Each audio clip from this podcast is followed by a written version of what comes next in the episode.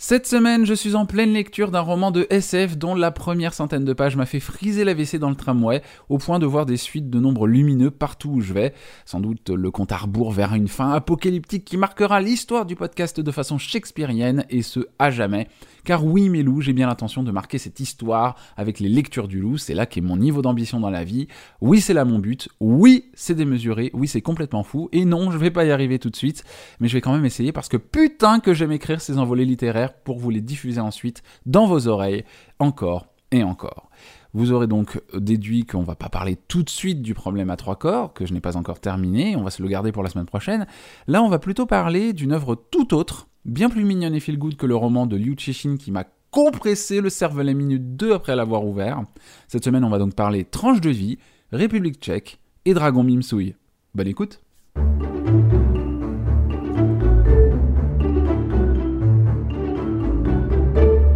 Quand j'ai découvert un dragon dans ma cuisine, et je parle bien du manga, hein, pas d'un vrai dragon, j'avoue que le titre m'a un peu décontenancé. J'ai tout de suite pensé à un manga de type tranche de vie, dans lequel il allait pas se passer grand chose, donc pas forcément passionnant, mais j'étais tellement intrigué par le titre, et il faut dire par la couverture toute mimi, que je me suis laissé tenter à le feuilleter d'abord, et puis mettre Goupil du Renard Doré à Paris aura fini de me convaincre de repartir avec.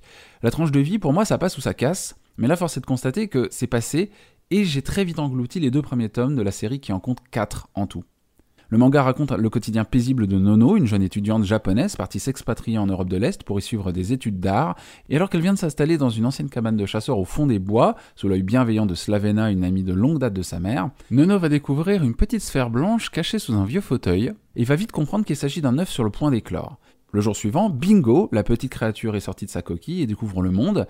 Nono est alors intriguée par la nature du petit être en face d'elle, mais les écailles ne laissent pas vraiment la place au doute, on dirait bien un petit lézard. Elle va donc le garder chez elle et s'en occuper comme d'un animal de compagnie.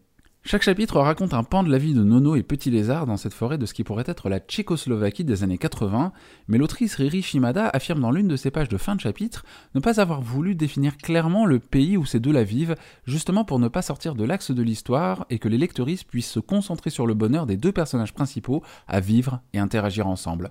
On les voit évoluer lentement, Petit Lézard grandit au fur et à mesure des pages, mais reste toujours aussi adorable avec son petit cri qu'il pousse à longueur de temps, ça fait oui, ça fait cute aussi, et ça veut dire dragon en japonais. Et surtout, il a un minois qui transpire la bonté et l'innocence. Moi, ça me fait littéralement fondre. Et de ces pages, il transparaît une ambiance réconfortante avec un soupçon de magie, mais pas forcément celle à laquelle on s'attend dans un manga aux allures fantastiques.